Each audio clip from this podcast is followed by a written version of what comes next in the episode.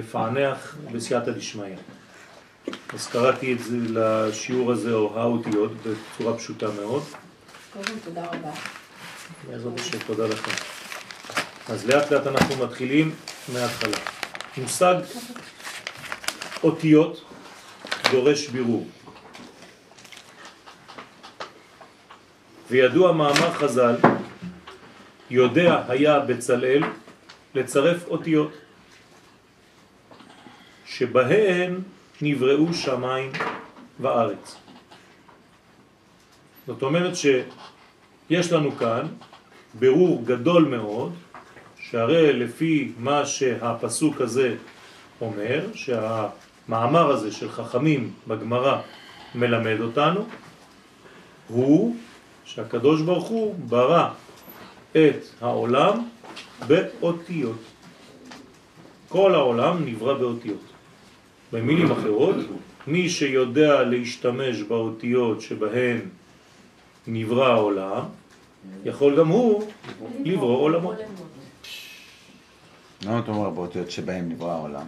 כי זה 22 זה אותיות. לא אלה? זה אלה. זאת אומרת 22 אותיות. כלומר, היה יודע לצרף את האותיות. זה לא, כן, אותיות אחרות. האותיות שבהן נברא העולם. ב', א', ש', י', ת', בראשית, ברא, ב', א', אלוהים, א', ל', ה', וכו' וכו'. זאת אומרת שהקדוש ברוך הוא בעצם נותן לנו אפשרות ללמוד את האותיות שבהן נברא העולם. איפה אנחנו נפגשים עם האותיות האלה? בתורה. כלומר, כל התורה זה אותיות, זה שמות, זה משפטים.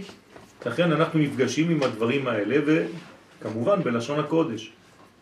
הקדוש ברוך הוא לא ברא את העולם בצרפתית או באנגלית. הוא ברא את העולם בלשון הקודש. ולכן יש לנו עניין לדעת, להפוך להיות כמו בצלאל, שהוא היה בצל האל, כלומר כמי שמחכה, כן, בקוף, את הקודש העליון. כלומר, מנסה לעשות כמוהו, חיקוי של המדרגות העליונות כדי לבנות את המשכן. אז מה זה המשכן שבצלל בנה? זה מיני דגם, כן. העולם. כמו מיני ישראל, זה מיני עולם. כלומר, זה דוגמית של העולם. בצלל בנה, בדמותו של המשכן, עולם קטן. כל מה שקורה מרכיבים. בקוסמוס, קורה איפה? במשכן. כלומר, מי שמתעסק במשכן, מה הוא עושה? הוא נוגע בכל היקום, בלי לזוז. רק בתוך כמה מטרים מרובעים. זה סוד גדול. זאת אומרת שאתה בונה בעצם איזה מין, אה, זה. כן, שלט, remote control. שלט, קח את המחשב. כן, מקטה, ואתה נוגע בעצם בנקודות שפועלות על כל היקום. סוד עצום. וזה מה שקורה במשכן. אז מי שיודע לעשות את זה הוא בעצם משפיע על כל ה... המציאות. לכן, לפיו כל הבריאה כולה היא סוד האותיות. ויש להבין מה הן או מי הן האותיות. כלומר, יש להן אולי זהות, זהות. זה לא סתם מהות. כמו שלפעמים אני מקבל בנות ובנים לשידוכים. אז כל פעם אה, הביטוי שמופיע זה, אני אומר לה, טוב, נו, מה, כן? מה העניין? אז היא אומרת לה, אני מחפשת משהו. שהוא מה? כזה או קשה. מה זה? אמרתי לה, אתה מחפש משהו או מישהו? משהו. כן? הבעיה זה שבזיווגים היום מחפשים משהו ולא מישהו, או מישהי. כן? זה בעיה. גדולה. למה בעיה? היא צודקת. מה כן. זה ישיבת חוכמה? לא, לא, לא, לא, לא. כן? צריך לחפש זהות ולא לחפש מה. סליחה. עוד, זה גם אותות. רק אותות. כן, כן, לאט לאט אנחנו מתקדמים. האותיות הן זה לא הבנתי, מחפש זהות ולא... ולא מהות. כלומר זהות לא טוב. הגדרה ולא זה לא משמעות. מספיק. הגדרה ולא המהות משמעות. זה, זה מה שאני נותן לך, אבל זה לא מי שאני. הגדרה ולא משמעות. אתה מחפש מישהו שייתן לך משהו, או אתה מחפש את המישהו? על פי מה אתה בוחר אותו? על פי מה שהוא ייתן לך, או על פי מי שהוא? שיהיה בדיוק. זאת בעיה. אם אתה- האותיות הן אבני היסוד של הדיבור, נכון? עכשיו, במה נברא עולם? במאמרות, בדיבורים. אז צריך אבני יסוד. הדיבור בנוי ממשפטים, והמשפטים מורכבים ממילים, וכל מילה יש לה משמעות מצד עצמה, ויש לה משמעות נוספת כשהיא משובצת במשפט. כמו ציר. זה הרבה דברים, והמילים עצמן מורכבות מאותיות. ועל מנת להבין משפט מסוים, יש להבין את המילים הבונות אותו, ואת האותיות המרכיבות את המילים, ובאופן כזה מתקבלת תמונה כוללת של המשפט, ויכולת הבנתו ברורה יותר. כלומר, אם אתה רוצה להבין משפט, אתה צריך לעשות עבודה רצינית מאוד, על כל מה שעכשיו דיברנו עליו.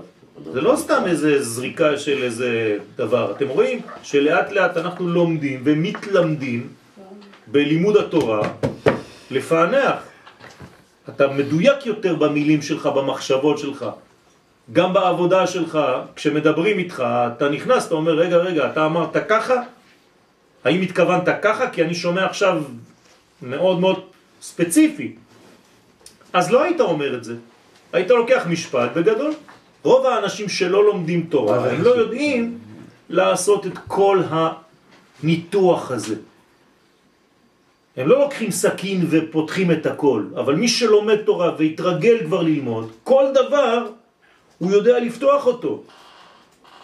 וכשאתה מדבר איתו, הוא אומר לך, רגע, אתה נזהר במה שאתה אומר? אתה יודע, זה מדויק הדיבור, אמרת ככה ולא ככה. וזה, מגיע גם לרמה של אקסנט? בוודאי, של הכל.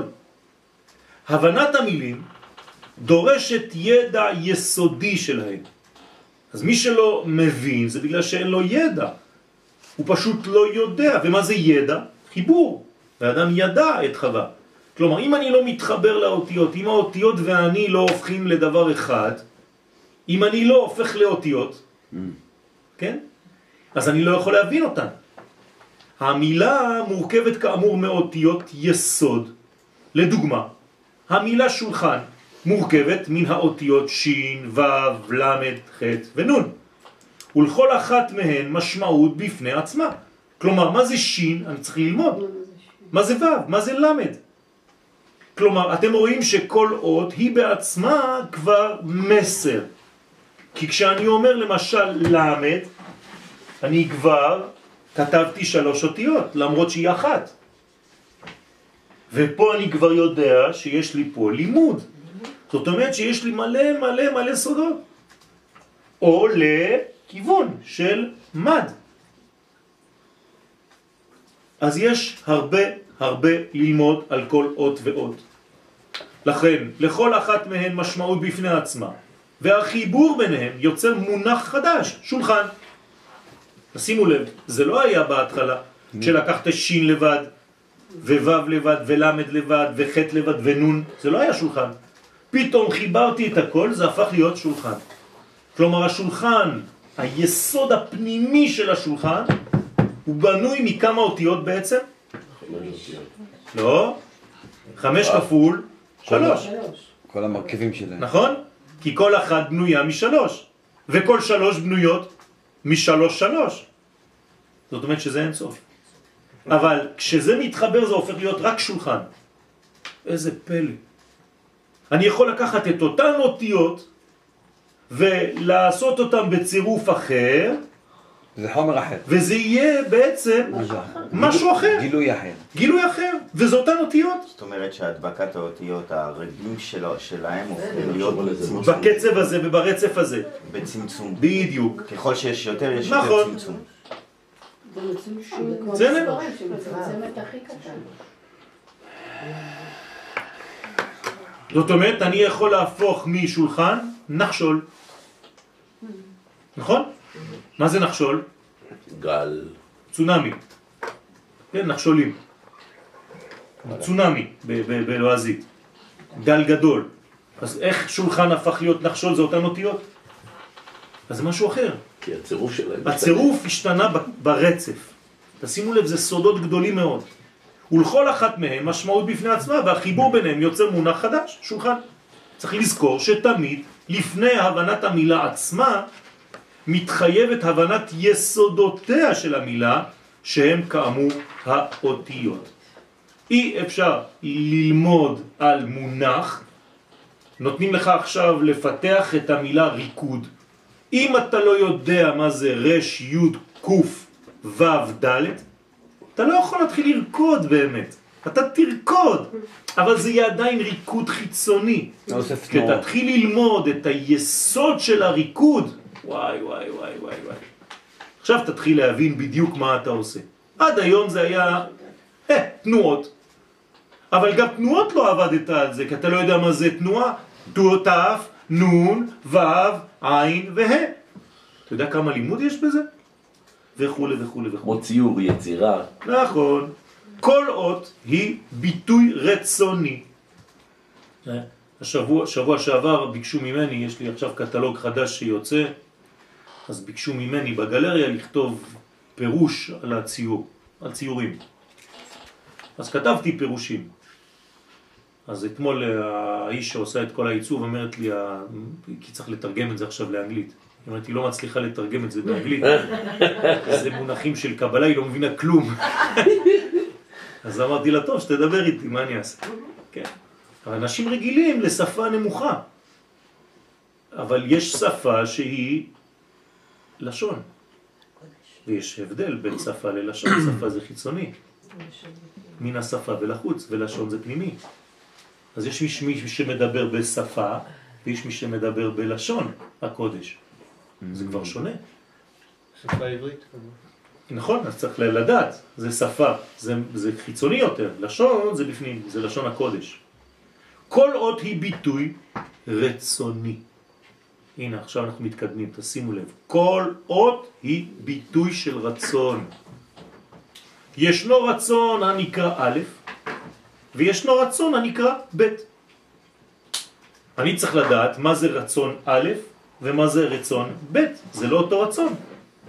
הרצון, אני כמובן מדבר על רק רצון אחד, רצון השם. רצון השם, אין רצונות אחרים. כל רצון שהוא לא רצון השם, הוא רצון מזויף, הוא לא רצון. לכן אומרים לנו תמיד תעשה את הרצון שלך כרצונו, אם לא, זה, זה לא רצון בכלל. זה. כלומר, כשאתה אומר למישהו אתה רוצה, והוא אומר לך כן אני רוצה את זה, זה מזויף. אנחנו לא יודעים אף פעם מה רוצה. אנחנו יודעים, זה התורה. רק התורה, זה הרצון האמיתי. לכן כל מה שאתה רוצה שהוא לא קשור לתורה ומעוגן בקודש, הוא לא רצון אמיתי, הוא מזויף. בא לי. סליחה? בא לי. כן, הוא בא לי. נעליים. בסדר? אבל זה לא רצון פנימי. שורש המילה אות, תשימו לב עכשיו, הוא א' ו' ה'. כלומר, בעברית, משמעותו רצון. כי בחר אדוני בציון, איבה, רצה, למושב לו. כלומר, הקדוש ברוך הוא בחר בציון. אז הרצון שלו זה ציון. כל מי שלא ציוני הוא לא תורני, הוא לא אלוהי. פשוט מאוד. אה, כולנו. הוא לא קשור לרצון האלוהי, הוא עושה רצון אחר, זה עבודה זרה. כלומר, הקדוש ברוך הוא רוצה רק דבר אחד. מה הוא רוצה? איבה, תאווה. רצון לשבת בארץ ישראל. איך הוא יושב בארץ ישראל? על ידי שאתה יושב בארץ ישראל. כי אתה זה הוא פה. כלומר, אות פירושה הלבשת תו על רצון. זאת אומרת, אני מלביש על הרצון המקורי תו. מה זה תו בעברית? אות. כלומר סימן. כלומר, אני לוקח את הרצון האלוהי ואני שם לו לבוש, סמלה. אז יש לבושים שהוא, הלבוש הוא כמו האלף, זה לבוש, נכון? הנה, אני מכסה. תראו, אני לוקח את הלבן, עכשיו אני מכסה אותו. זה לבוש? זה כמו בד. הנה, אני צובע בשחור, עשיתי סמלה. נכון? צבעתי את כל הלבן שהיה פה רק בלבוש הזה, יש לו צורה משלו? כן. זה לבוש, זה נקרא תו בעברית. כמו ההכנה.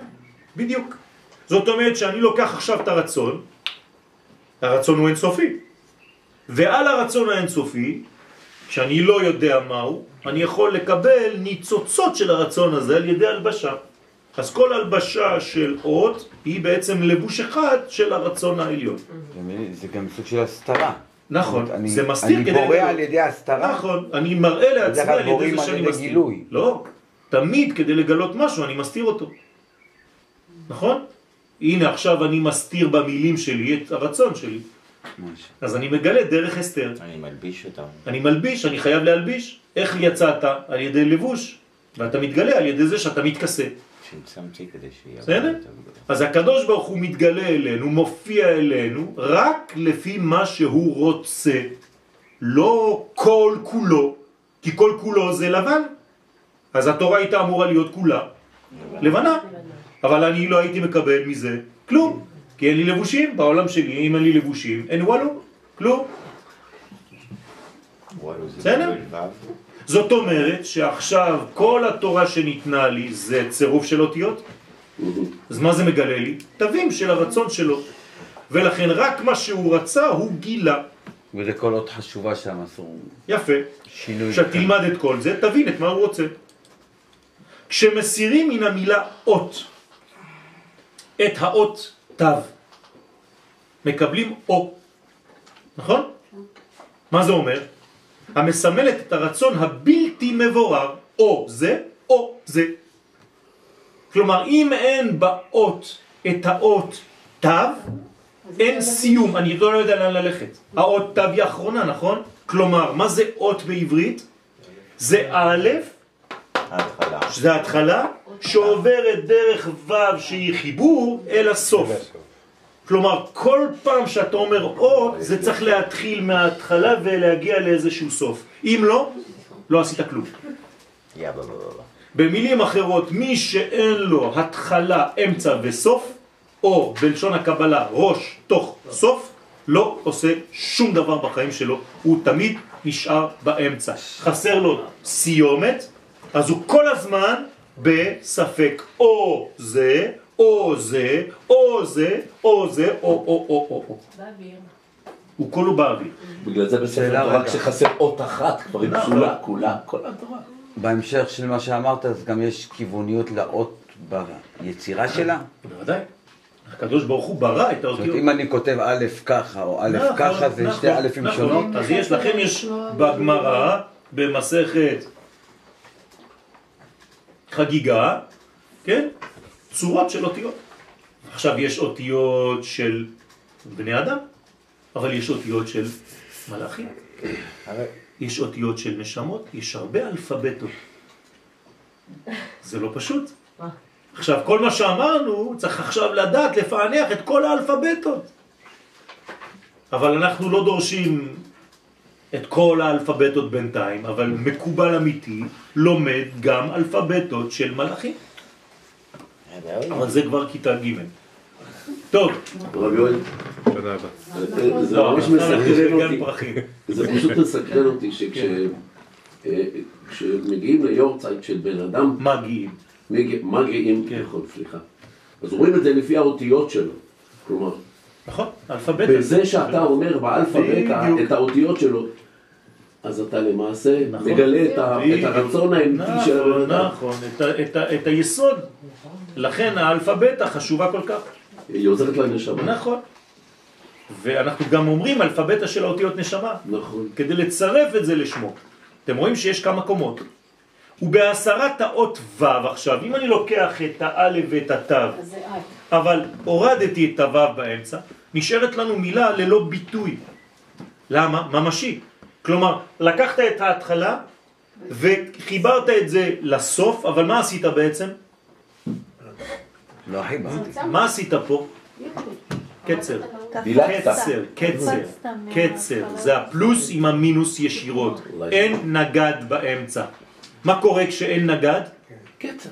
אש, זה שורף את הכל והכל חושך. ולכן זה לא נכון. לכן אין ביטוי ממשי, כלומר מושג מופשט, כיוון שהעוד ו' עניינה להוליך, כמו נגד, את הרעיון העליון אל המציאות כמו צינור. ובלעדיה אין לרעיון כוח להתממש, והוא נשאר ללא ביטוי. משמעות האות תו היא הצורה הסופית. ומכאן שכל המציאות כולה מאלף ועד תו, אינה אלא אוסף של גילויים רצוניים. זאת אומרת, כל אות היא רצון אלוהי שיורד אלינו בצורה של אותה אות, ואני חייב לחבר את זה עם האות ו'. לכן הביטוי של כל הדבר הזה נקרא אותיות. דווקא זה אות. והשורש זה איבה, רצון. כלומר, יש לכם חידוש גדול, שאות זה רצון. השורש זה לא א' ות', זה א' ו' ה', לא לשכוח. כלומר, שאת המציאות ניתן להבין בתור ביטויים שונים של רצון. אז מה זה מציאות? זה רק ביטויים של רצון. כל פעם שמישהו מדבר איתי, הוא בעצם מגלה לי רצונות בצורה שונה. או בצורה של בכי, או בצורה של כעס, או בצורה... זה הכל רצונות. כלומר, כל פעם שהוא מדבר, אני צריך להבין מה הוא רוצה. גם אם הוא לא יודע להלביש את האותיות הנכונות ואת המילים הנכונות ברצון שהוא עכשיו מפתח. אז כל הקשב וריכוז שקיים עכשיו, שהוא מתגבר יותר. לא, הוא לא, הוא קיים. חוסר. קשב וריכוז. אה, למה אמרת? לא, אמרת, כי למה זה חוסר קשב? בגלל שזה, היום זה חיסרון אז זה בקשב חיסרון, וריכוז. נכון. כן, אין קשב וריכוז. אז כל האותיות, יש איזה ש... אז מה יש? שם? פיזור. פיזור של מה? חסר בעצם ו"ים בכל המקומות. כלומר, הוציאו את הו"ים, ואז יש קצרים. רוצים להגיע מיד למסקנות בלי לעשות עבודה של המשכיות. אז החוסר קשב וריכוז זה לא שאנשים טיפשים, לא, זה פשוט שאין להם סבלנות לעבוד על הדברים בהמשכיות באותיות ו', כלומר הם לא שמים נגדים בחשמל שלהם. אבל זה הדור שהוא קיים עכשיו. לכן מה צריך לעשות? יעשה לה מחכה לו, ללמד את כולם סבלנות. היום כולם חוטאים מחוסר סבלנות. יש בעיה? מתגרשים. יש בעיה בכל כן. זה אין, אין כבר תיקונים. הכל קצר. זה קצר ולעניין. זאת אומרת, יש קצרים. מה זה קצר? זה שורף את כל הבניין. אתה לא יודע כבר לעבוד על שום דבר. היום יש לך באג קטן במחשב, מה אתה עושה? זורק את כל המחשב. במקום לקרוא לאליעזר, תוך חמש דקות, חמישים שקל, מתקן לך את העניין, לא, אתה זורק את המחשב. אליעזר זה הוא, הוא מומחה למחשבים. פה, פה, פה. זה אלעזר. זה החוסר... לעזר. אז היום אנחנו לא מתקנים, אתה זורק. ויש אנשים שזה באמת מוגזם, כן? בפאנצ'ר הם כבר מחליפים רכב. אז, כי לא יודעים. אז אני, אני, אני מגזים בכוונה, כן? אז זה ביטויים שונים של רצון, ובשפה פשוטה, אותיות. כלומר, כל פעם שאתה נפגש עם אותיות, אתה נפגש עם רצון. אבל כשאתה נפגש עם אותיות התורה, אתה נפגש עם רצון השם. לכן זה הרצון האמיתי, אמרנו, כל רצון אחר זה מזויף. לכן מה צריך כל הזמן להיפגש עם מה? עם התורה, עם רצון השם. אז כל פעם שאתה לומד תורה אתה נפגש עם רצון השם. זה מפרה אותך, זה מעשיר אותך, בכמויות שאתה בכלל לא מודע להן. האותיות מופיעות בכל קומות המציאות, נכון? כי אנחנו חושבים אותיות, חולמים, הרי כל החלום מה זה? נגיד חלמת על אה, אונייה, אז אונייה זה א', נ', י' וה'. גם אם אתה חושב שראית אונייה, אבל ראית אותיות, רק אתה לא זוכר את זה. אתה רואה את האונייה, את הגוף, ושכחת ממה היא בנויה. מאותיות א', נ', י', ה'. מתרגם חלום, מפרש חלום, הוא לא רואה את האונייה, הוא לוקח את האותיות א', נ', י' וה', והוא אומר לך, אתה יודע למה? פגשת באונייה בחלום שלך? כי אונייה זה אניה. ומה זה אניה בעברית? אני. אני. מה זה אומר? תעניה ועניה, אנחנו קוראים את זה מתי? במגילת איכה. כן. אז מי שלא יודע מה זה ענייה בעברית, לא ענייה, אלא ענייה באלף, אז הוא לא יודע מה זה אוניה? בלב ים. אז בשבילו זה סתם בלוק של ברזל בתוך מים, אבל זה לא זה. זה ערפול. אז אתה אף פעם לא תוכל לתרגם שום דבר בחיים שלך. האותיות מופיעות בכל קומות המציאות. אותיות בנשמה, אותיות בטבע, אותיות התורה, מוליכות את האור בכל הרבדים. כי מה זה האותיות? זה רק אותיות שבאו מאיפה? מהתורה. כלומר, אין לנו אותיות שהמצאנו. זה לא שפה מומצאת על ידי אנשים, כמו שפות אחרות. אנחנו זה שפה אלוהית. הוא המציא את השפה הזאת. אתם מבינים על, במה אנחנו עוסקים? כלומר, כל פעם שאני מדבר לשון הקודש, אני מדבר בלשון שאיתה הקדוש ברוך הוא ברא את העולם וממשיך לעצב אותו כל רגע. איזה סוד זה. מי שמבין את זה, הוא לא רוצה לספ... לדבר שפה אחרת בכלל. לא רוצה להוציא מילה אחרת מהפה שלו. זה מתחיל להפחיד. יש אנשים שזה מרוב שזה הפחיד אותם, הם היו מעדיפים לדבר יידיש. לא, וגם לפעמים צריך לדבר בשפה אחרת כדי להסתיר את ה... זה, זה העניין, לכן הזוהר נכתב בארמית, אבל גם ארמית זה אותיות. תודה רבה. ויש לפעמים מפגש בין האותיות. המפגש בין האותיות זה לא פשוט, כן? האלף מסתכלת על הגימל, שלום, כן? אני א', מי את? גברת, אני ג'. אה, אוי, עולם אחר. למרות שיש לנו שתי רגליים, אבל עוד מעט אה, הקוף מגיע. יש לה רגל אחת למעלה, רגל אחת למטה. מה זה מעוז? הולך ככה? לא, צריך לדעת. לכן, מפגש בין נשמת האדם לבין נשמת הטבע. אז יש מלא מפגשים. או בין הטבע לבין התורה. אתה יודע את סוד המפגשים האלה? אתה יודע מי נפגש עם, מי כל פעם שאתה מדבר מילה? ודרך המפגשים הללו בין האותיות נוצרים עולמות חדשים. אתה בונה עולמות. ישנן אותיות גדולות, אותיות בינוניות ואותיות זעירות. אפשר לכתוב סיפור לילדים, נכון? עם איורים ככה מסביב. זה מה שאנחנו עושים פה. ולספר את זה לילדים פשוט. עכשיו אנחנו ממש, ככה. לפני שהוא הולך לישון, תקרוא לו את זה. זה נעשה כבר. כן? ואותיות זעירות, למרות שרוב אותיות התורה בינוניות בגודלן. זה לא נעשה. זה אף פעם לא נעשה, בצורה של קבלה אף פעם. קבלה. הצורה של קבלה לא. לא, זה לא נעשה. לכן, כן, אותיות בינוניות בגודלן, והכל לפי מדרגת ההופעה. אז למה יש אותיות גדולות? למה יש אותיות קטנות בתורה? למה יש אותיות בינוניות שהן רוב האותיות? האותיות הגדולות מסמלות גילוי רצון בשלמות, כלומר אידאה, פוטנציאל, סגולה. כל פעם שאתם רואים אות גדולה בתורה, למשל בראשית, מתחיל בבית גדולה מאוד, ואחרי זה יש כל האותיות הקטנות. למה? כי פה יש פוטנציאל גדול, שם גנוז כל מה שאני רוצה. הרי אות זה רצון. אומר לנו הקדוש ברוך הוא, אם אתה מבין את האות ב' הזאת, אתה תבין את כל מה שרציתי. הכל גנוז בה. וואלה. אז במילה הראשונה בתורה, הכל גנוז. זה מה שאנחנו לומדים בזוהר. רק על המילה בראשית. זאת אומרת, אם אני יודע לפענח את האות ב', אני יודע לפענח את מה שהקדוש ברוך הוא רוצה ורצה בכל שאר הספר. בכל שאר האותיות. השאלה אם לפניך דוגמת עוד בזה לחלק את זה ו' ו' וו' או שזה...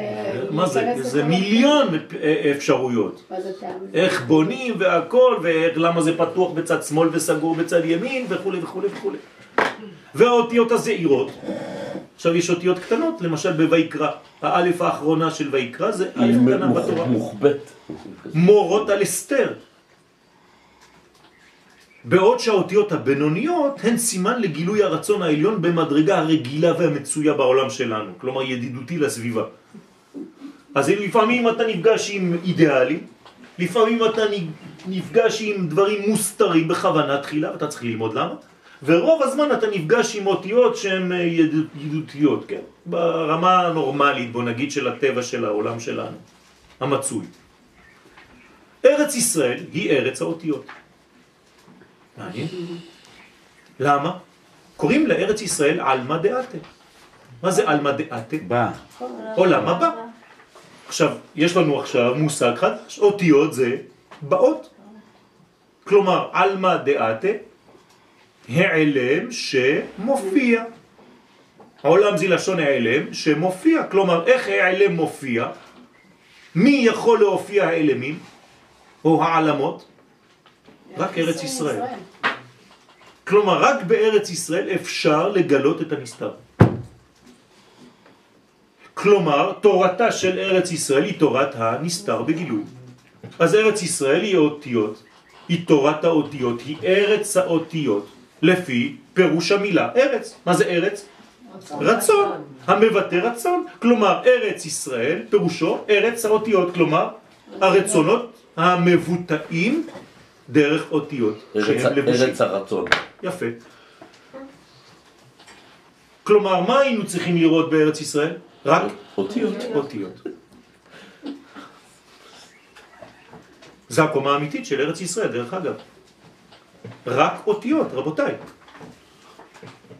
זאת הקומה של הארץ הזאת.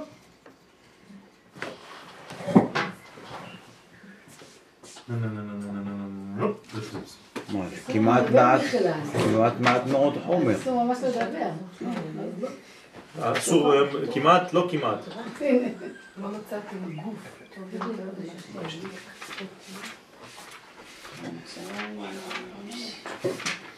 ואנחנו מדברים כל כך הרבה שטויות.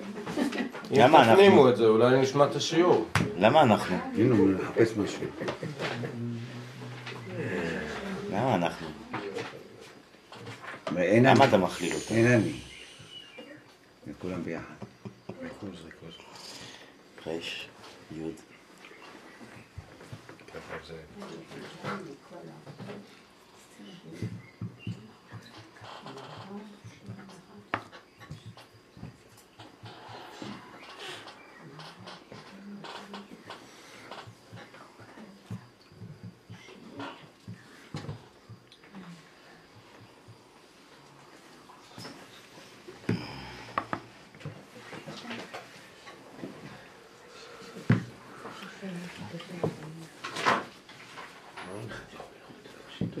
דאעש.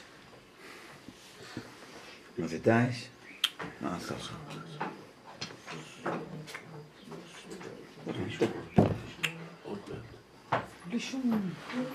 ארץ ישראל, הרב חרל"פ, מעייני הישועה, מי מרום, פרק א', בסוף הספר, דברל"ג. מי שראוי להיאחז בארץ הקודש וליהנות מרוממות קדושתה ומזיו אורה, היה רואה אותה בדמויות אחרות לגמרי ממה שהעין הרגילה רגילה לראות ולהביט. כלומר, אנחנו רואים עצים, ציפורים, אדמה. זה לא נכון. שכן, דמותה האמיתית של ארץ ישראל היא אך ורק צירופי שמות. כלומר, במקום לראות עץ היית צריך לראות עין צדיק. במקום לראות אדמה היית צריך לראות א', ד', מ', ה'. רק אותיות של הקדוש ברוך הוא. איפה? שבעולם האצילות. מקום הייחוד הגמור דאי ובחיוי וגרמו אחד. אבל בגלל שאתה לא מצליח, אז אתה רואה דברים כאילו כל העולם אותו דבר. זה לא נכון. כלומר, גם את ארץ ישראל אנחנו לא רואים בעין נכונה. היית אמור לראות צירופים של אותיות ושמות. זה מה שיש בארץ ישראל.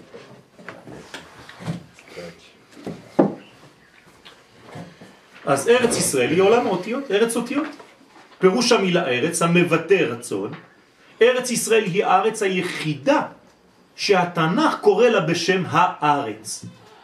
שאר הארצות נקראות בכל מיני שמות לוואי, כמו ארץ ארם, כלומר אתה חייב להוסיף מי. ארץ ארם, ארץ מצרים, ארץ בבל. לעומת זאת ארץ סתם, בלי כלום, זו ארץ ישראל. למה? משום שארץ ישראל היא היחידה מכל הארצות ששמרה על הטבע המקורי שלה בתור אישיות, כלומר בתור בעלת רצון. זאת אומרת שהארץ שבאמת אפשר לגלות בה ודרכה את רצון השם המקורי, זו ארץ ישראל בלבד. לכן אווירה דארץ ישראל מחכים. ארץ ישראל מקיימת דיאלוג מתמשך עם עם ישראל. אתה שומע את הדיאלוג הזה? אם היית שומע, היית מתנהל בצורה אחרת בחיים. עצם זה שאתה מתנהל בצורה שאתה מתנהל, זאת אומרת שאתה לא שומע את הדיאלוג הזה בינך לבין האדמה. עכשיו, זה לא דיאלוג פרטי אינדיבידואלי, זה דיאלוג של העם בארצו. כנסת ישראל. כשהיא מרוצה, הארץ, ממי שיושב עליה, היא מקבלת אותו. וכשהיא אינה מרוצה ממנו, פולטת. היא מקיאה אותו. כלומר, יש לארץ ישראל קיבה רגישה מאוד. לפי זה עולה כי יסוד החיים האמיתיים של ישראל אינם אלא כשישראל יושבים על אדמתם ומגלים את האותיות שבנשמותיהם. הנה, הנה לנו עבודה רצינית מאוד לגלות את האותיות הגנוזות בנשמותינו. איך עושים את זה? זאת אומרת, אני צריך ללמוד קודם כל מה זה מושג עם. זה עין מת. כלומר, רק עם זה עם. עם, ואי אפשר לגלות את העם הזה רק בעם, ולכן אני צריך לדעת מה זה ישראל. זה יושר של האל. הכל קודים. זאת אומרת, זה מראה לנו כמה אנחנו צריכים לעבוד על כל האותיות ועל כל הצירופים האלה. רק בטבע הארץ ישראלי לא נמחקו האותיות, וזאת לעומת אותיות שאר המקומות בעולם שנמחקו במבול. המבול מחק את כל האותיות בכל מקום, כלומר בשום מקום בעולם אי אפשר לגלות את הרצון אלא מכוחה של ארץ ישראל. זאת אומרת, גם מי שלומד עכשיו תורה בניו יורק, מאיפה הוא שואב את כוחו? מארץ ישראל, מירושלים. אם הוא לא מתחבר לפה במחשבה שלו, והוא עושה שם מיני ישראל, בבית כנסת שלו, הוא לא יכול ללמוד תורה.